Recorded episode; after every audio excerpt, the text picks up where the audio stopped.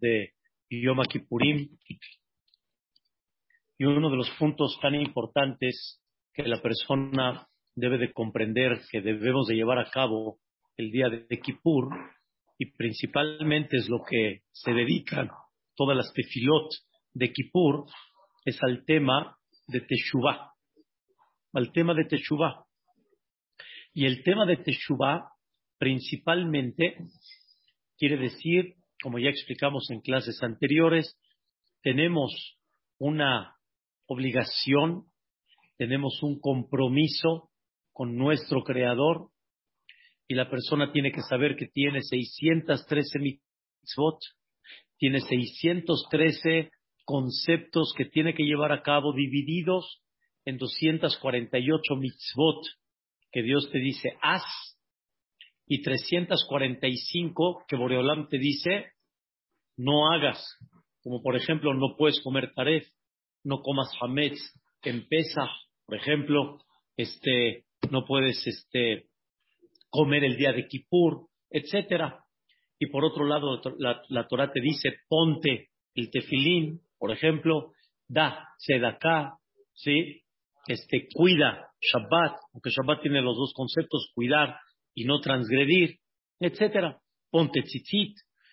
Todo esto es lo que la persona tiene que analizar y sobre esto la persona tiene que hacer teshuvah.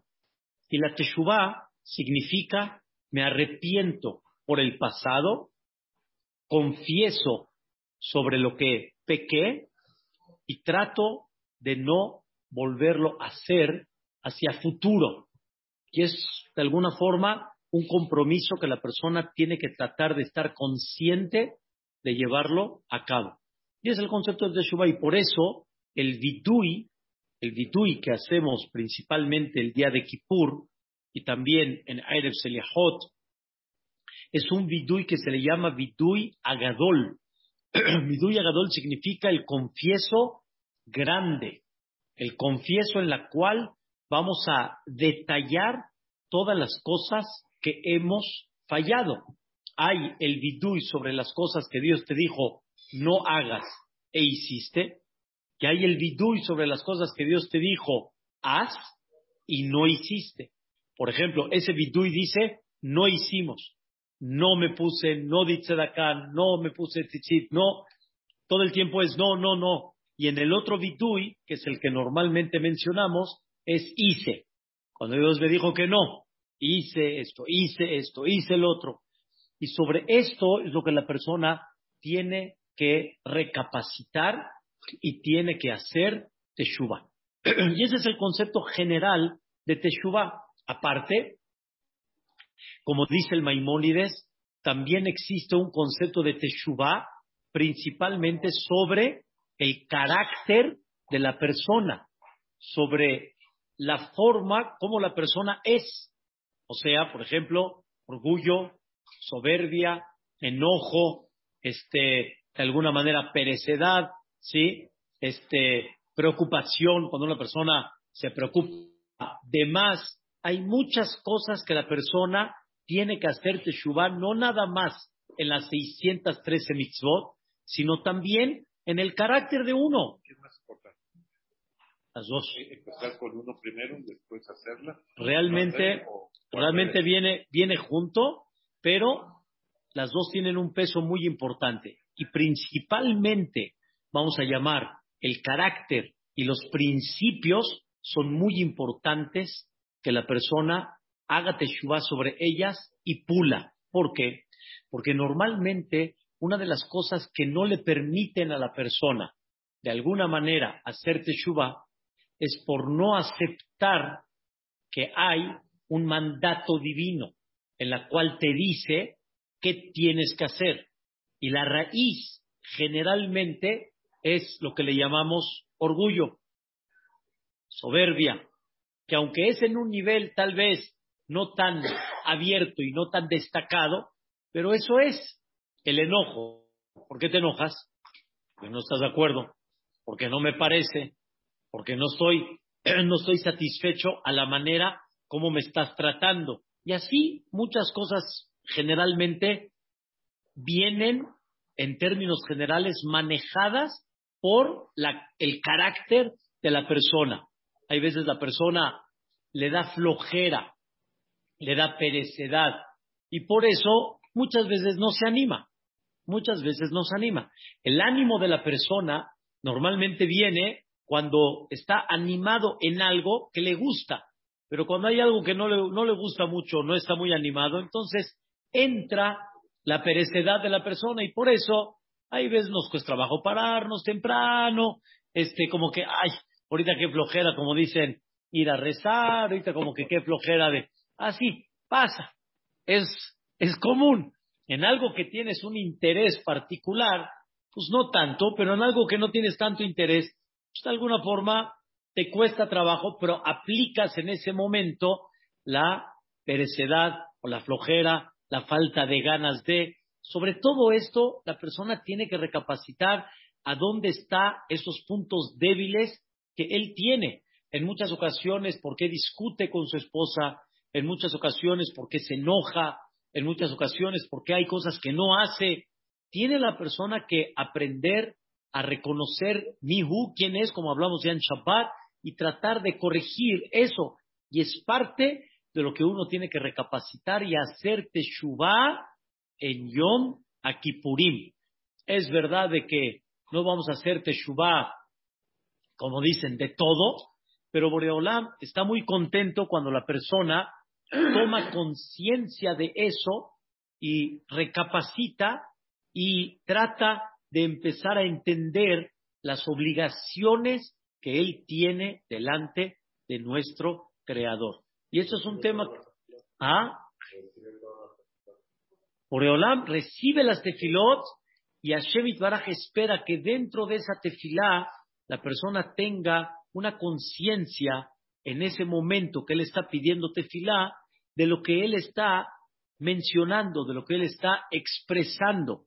Ustedes observen en el concepto de la tefilá, le pedimos a Dios, mehilá, usliha, para, o sea, en otras palabras, le pedimos perdón. En ese perdón le pedimos a Dios que sea un perdón como si no pasó nada, que hay muchos que dicen, sí, qué fácil, como si no pasó nada. O sea, quieres que te sonría como si no pasó nada.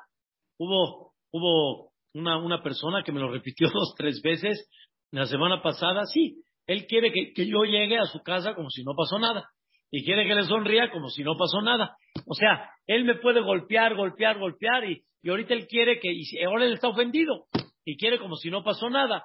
Y nosotros, pues es lo que le pedimos a Dios. Mehila, usliha, pejapara son tres términos, uno más arriba de otro, que al final sea en una manera que, que Dios limpie completamente como si no pasó absolutamente nada. Y eso se llama capará.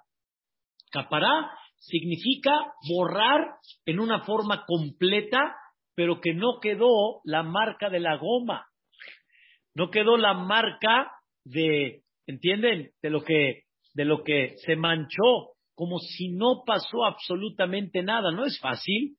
Y realmente en el mundo queda una huella, queda de alguna forma ya, como dicen, el, el, el, el, punto donde se ve que ya no es nuevecito, ya no es de agencia, como decimos, ya se ve con un uso de alguna manera.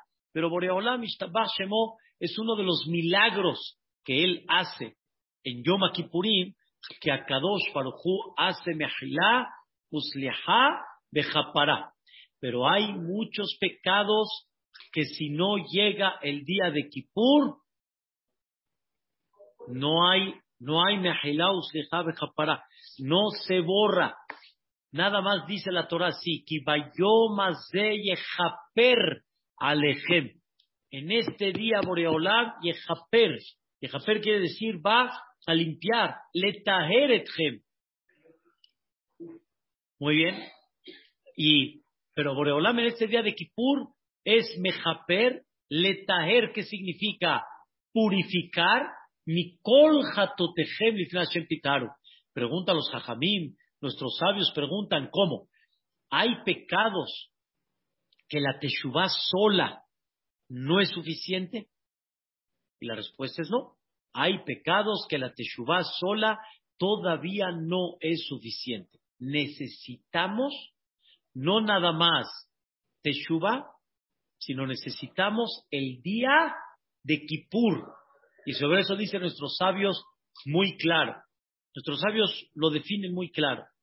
Pecados que la persona tiene obligación de hacer y no hizo, este tipo de pecados, si la persona hace teshuvah durante el año, cualquier día del año, y hace una teshuvah de corazón, el pecado se borra, se perdona.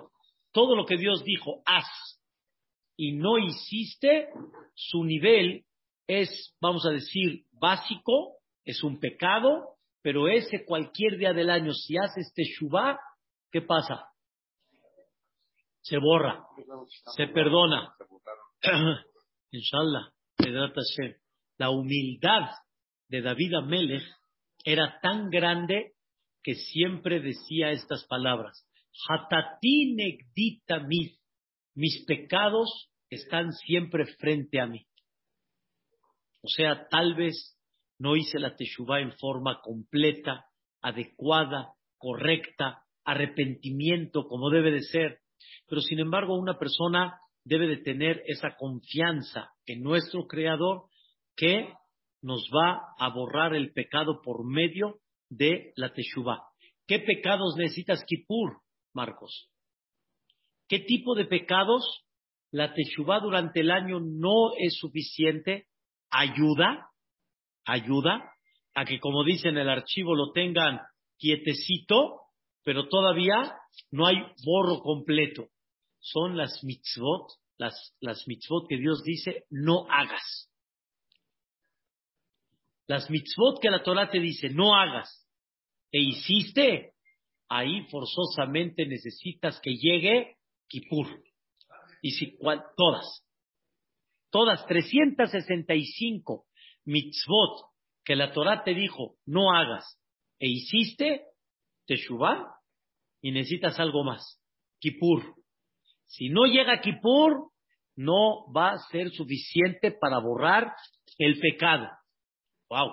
Entonces quiere decir que hay mitzvot que las ponemos en stand-by, aunque hiciste Teshuvah, sirve. Dios ya no permite que venga el fiscal. Están, exactamente, vamos a decirlo un poquito diferente, están este, escondidas en el archivo, pero ya no las sacan fácilmente para que eh, reclamen y manden a la Jume para que venga y reclame y que diga, este es un pecado. Ya no, porque la Teshuvah ayuda a que la tenga ahí quietecita. Y si la persona no hace más que eso, ahí se queda. Pero se necesita Yom Kippur para romper, para borrar. Porque si no llega Kippur, ahí está latente todavía. Y todavía puede haber algo que despierte para que ese pecado reclame. ¿Vamos bien?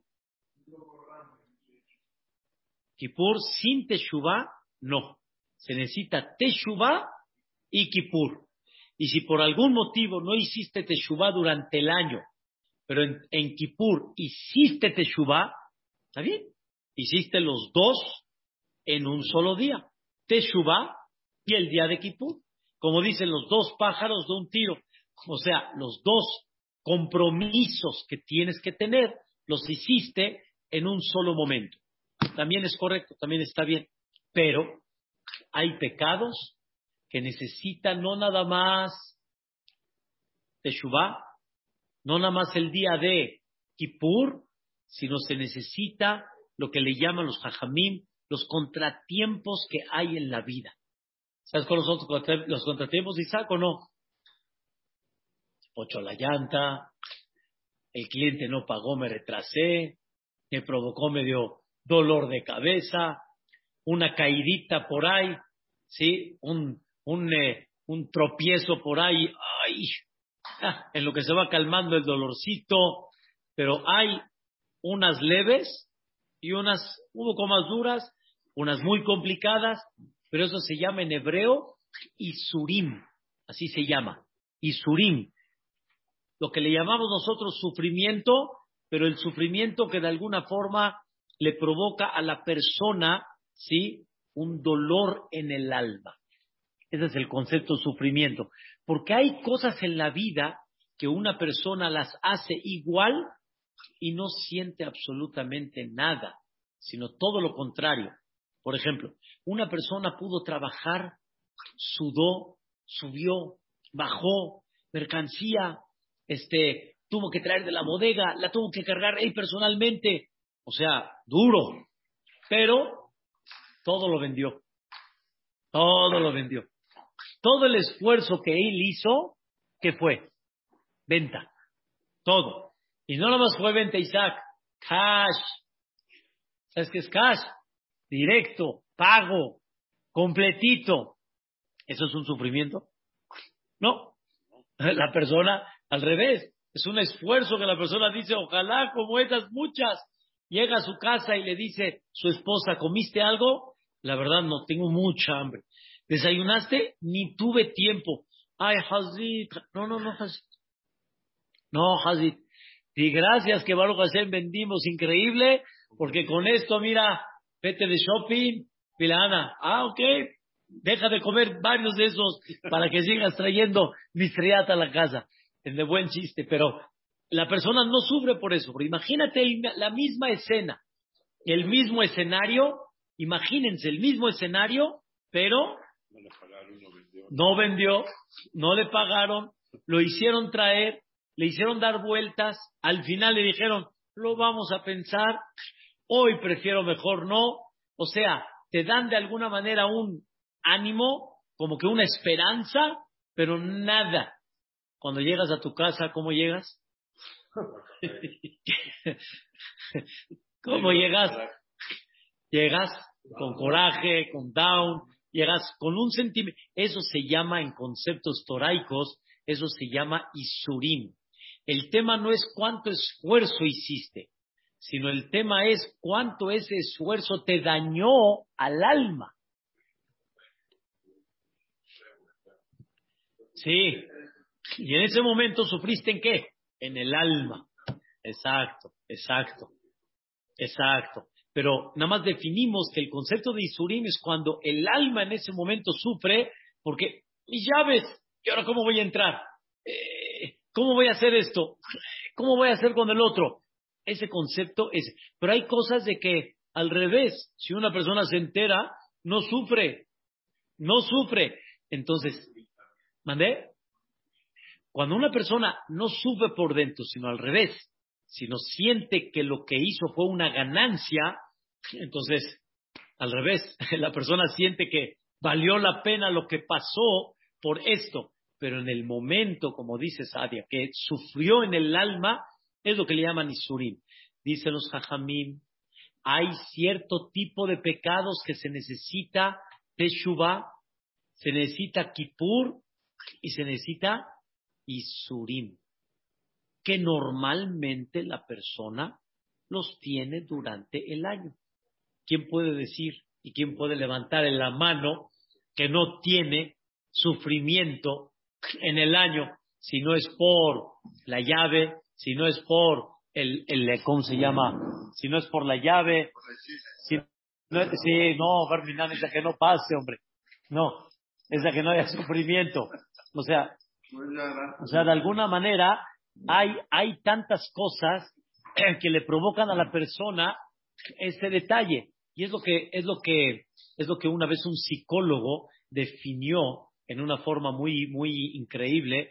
Cuando una persona entra en un momento que no fluye en la vida, dejas de fluir, te detienes, es como tipo preocupación, te detienes, dejas de fluir en ese momento se le considera a la persona que Isurim. Dejas de fluir, dejas de, de, hacer lo que quisieras hacer, se te presenta algo, eso se llama Isurim. Eso ayuda, escuchen bien, a borrar, ahora Marcos, cuáles son los pecados que se necesita también Isurim. Se necesita eso para poder borrar. Dicen los Jajamim, la que de Maseret Yoma especifica, hay tipo de pecados, ¿sí? Que la misma Torah pone, vamos a decirlo así, pone un castigo delicado. O sea, la Torah refleja, la Torah manifiesta que esto es muy delicado. Y prueba aquello que la Torah te dice, mira lo que pasa por esto. Por ejemplo, el que come el día de Kippur. El que come el día de Kippur es muy delicado. La gente lo tiene tan arraigado y lo tiene tan claro que sabe inconscientemente lo que representa comer en Kippur. Hay gente en el buen sentido que me tengo que pelear con ellos para que coman porque está afectando el ayuno su salud. Y el ayuno no se dio para afectar la salud. ¿Me entiendes? Pero el comer en Kippur es muy grave.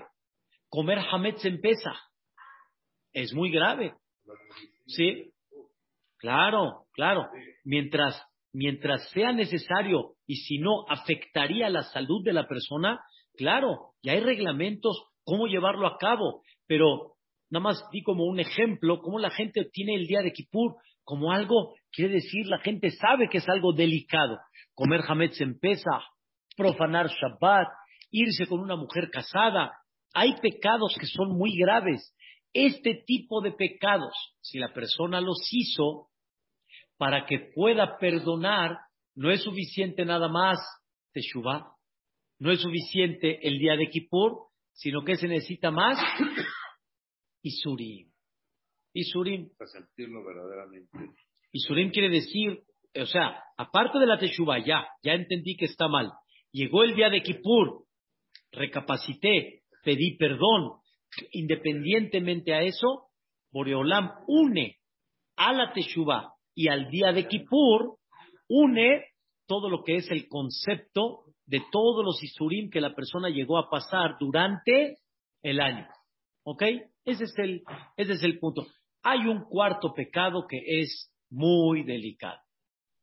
Un cuarto pecado que dice Dios, dice, este me cuesta mucho trabajo en el sentido figurado, ¿sí? Me cuesta mucho trabajo este perdonar. ¿Cuál es? No. No, Abodazara es muy grave, pero no es, es, es el, el, el resultado de la Abodazara. Pero es un concepto muy, muy básico se llama Hilul Hashem. ¿Saben qué es Hilul Hashem? Profanaste el nombre de Dios. Bien, pero hay, hay algo más todavía. Cuando tu conducta provoca que la persona ajena, un, un amigo, un hermano, un compañero, se enfríe, en ese momento, ¿qué hiciste? Hilul Hashem. O sea, por ejemplo, te ven platicando en el CNIS, a la mitad del rezo. Entonces, la gente dice, oye, este, dicen que es muy religioso, entiende, y lo veo platicando en el CNIS, pues quiere decir que no es tan grave platicar en el CNIS.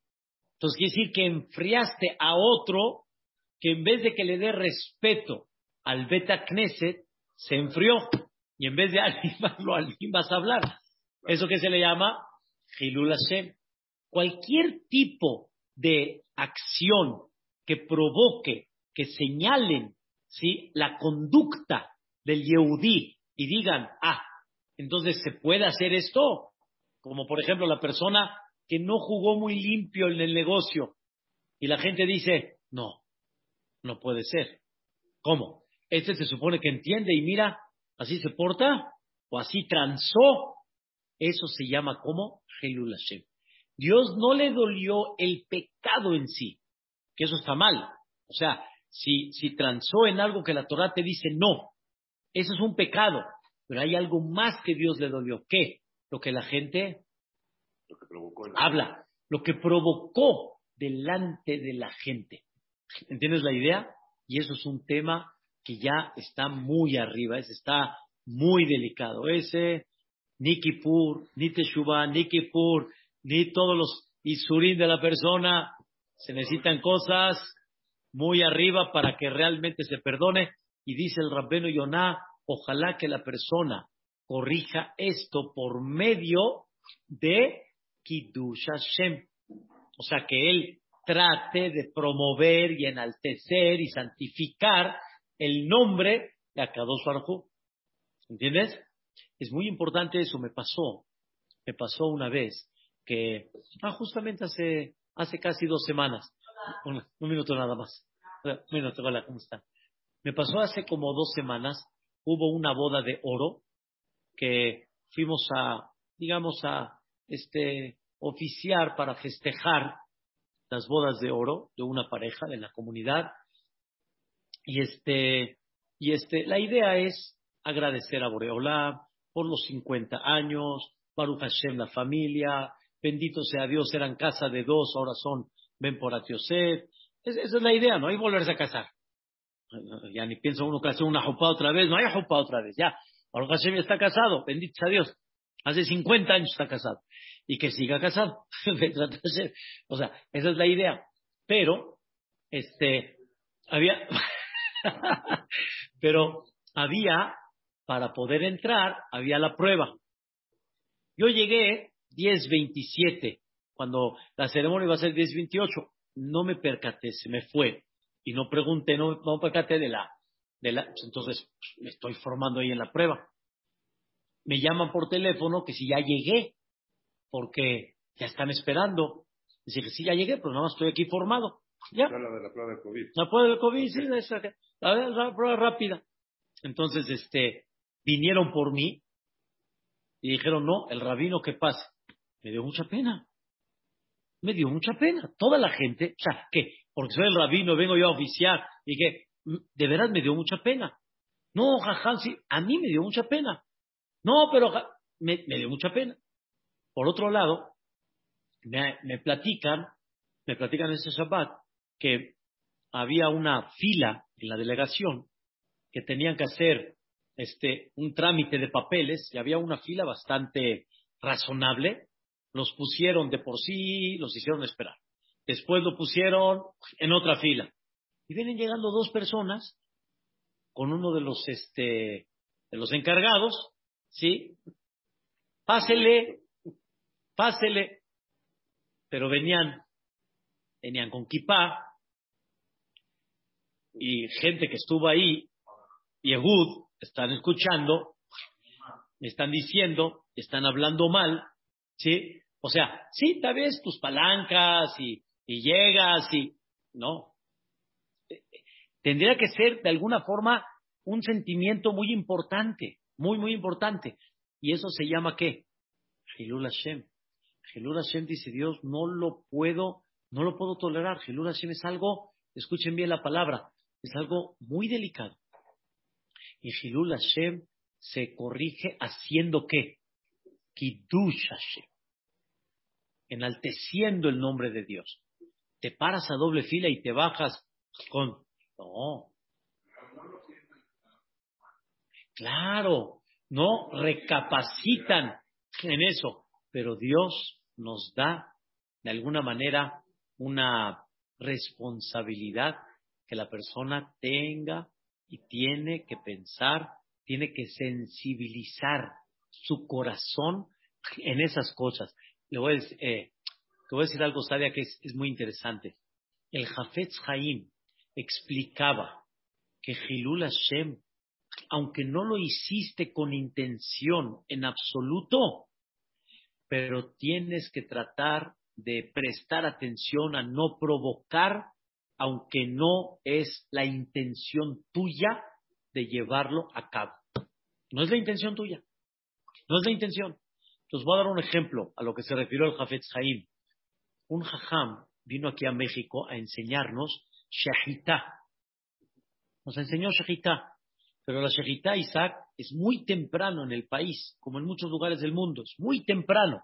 Entonces rezamos en Maguen David en el Miñán más temprano, de las seis y media, había lectura de Torah lunes y jueves, creo que fue jueves ese día, y no alcanzábamos que nada más terminar la lectura de la Torah y teníamos que, rápido nos teníamos que ir.